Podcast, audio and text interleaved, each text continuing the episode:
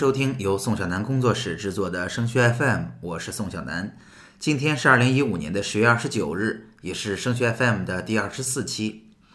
升学 FM 是一档与高中的家长和考生分享与高考、留学有关的信息与经验的播客节目，实用接地气是我们的标签。请大家搜索升学 FM 的 QQ 群来收听节目，这也是您收听最新内容和参与互动最简便的方式。升学 FM 高考群的群号是二七四四二零幺九九，升学 FM 留学群的群号是三四幺五二九八七五。在两周之内，山东省的大部分高中高三都会迎来期中考试，这是升入高三的第一次重要考试。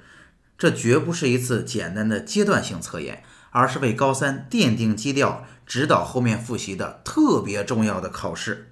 那今天的节目呢，我们来仔细听听班主任张老师如何看待这次考试的准备和考试过程。相信大部分内容您是第一次收听，宋小楠提醒您，本期节目内容值得您反复收听，认真体会。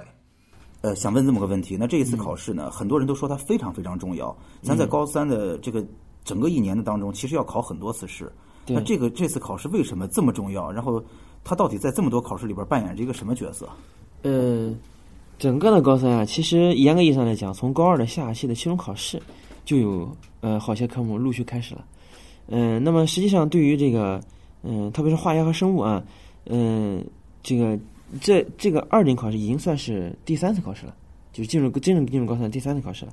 那么这样的考试呢，对于一轮复习来讲啊，非常有着非常非常重要的一个指导意义。呃，因为这个一方面呢，是我们要衡量老师的这个呃。就是组织的这个一轮复习啊，嗯，是不是很很很恰当、很到位、很得体？再一个呢，就是让孩子们知道自己在过程当中啊还存在哪些欠缺，嗯，为后续的这个辅导呢指明一个方向，并且扫清一些一些障碍，就是特别是一些思路上的障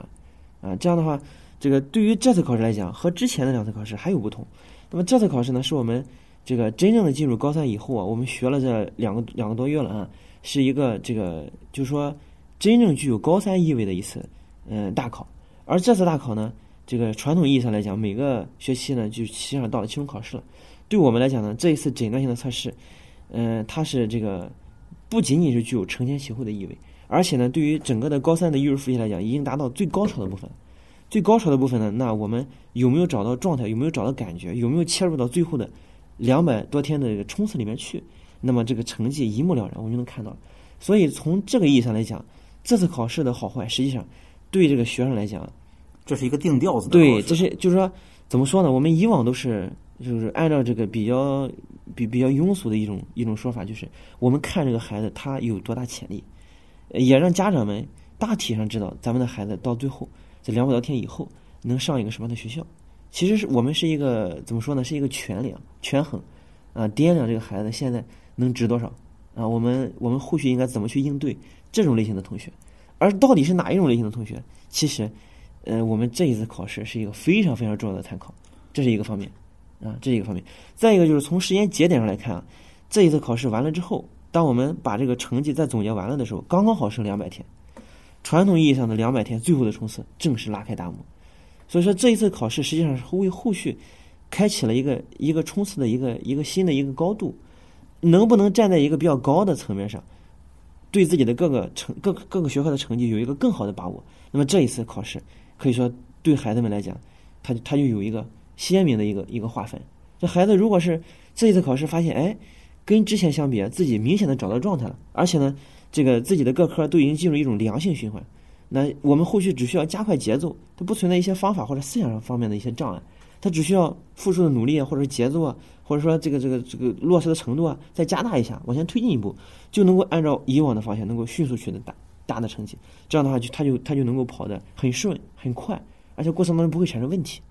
与之相反的是，如果这一次考试啊，我们这个考砸了，或者说依然有之前那些很多我们没有解决的问题啊，遗留的问题没有解决，那这这对很多同学来讲，可能就是一就是一种毁灭性的打击啊。虽然我们说考试啊，可能仅仅是一次阶段性的考试，但是呢，他自己心里清楚，这一次考试是真正经过了一个暑假，再加上两个多月的努力，不是自己没努力，是真正努力了还没行。还没有改正之之前的很多的问题，解决了以前的问题。你像科目间的均衡啊，你像博士学科的突破啊，呃，你像一些在这个考法考记方面啊，老是犯同样的错误啊，呃，你像在知识点方面老是行不成啊，抓不起来啊，这些问题如果不能够得到有效的解决，或者说看不到自己进步的话，他自己就没有劲往前冲了啊。所以这一次考试对于后续的这个两百多天，它有非同寻常的意义。这是第二。第三点呢，我觉得对孩子们来讲，呃，事可鼓不可泄。嗯，就是上次咱谈到，就是这个成功才是成功的 mother，是吧？这个如果他在这个情绪情感方面自己的努力得不到一个相应的呼应和补偿，那么他后续的这个后劲儿就会就会明显的不足，就会带来一系列的问题。你比如说，可能心理心态和情绪情感就会出问题，啊，可能他的一些在意志力方面的一些东西就会出问题。可能在具体的落实环节上面，这种这种坚持性就会出问题。你说以以往我们总是在鼓励、在激励，对不对？那后续他会觉得我们是在骗他，因为他发现经过按照我们说的那个法子去落实一段时间之后，并没有产生他想要的结果啊，所以他后续他会感到很失落，非常的失落。这种痛苦可能比我们想象的要更痛苦。我们可能觉得他是不是？是不是还没尽自己的全力？是不是？啊当然有这种情况，啊有这种情况，但是也有很多同学尽了自己的全力，他没有取得自己的成绩啊。实际上不是因为他没努力，而是因为努力的程度不够啊，而是因为他所拥有的这些技巧和方法的知识啊，考法考记的知识没有练出来，还没有找到自己那种感觉。所以，所以说，这个这个很多时候到了这个节点上，后续的一些。这个这个心理方面的问题，你看为什么说到了这个点就到了瓶颈期啊，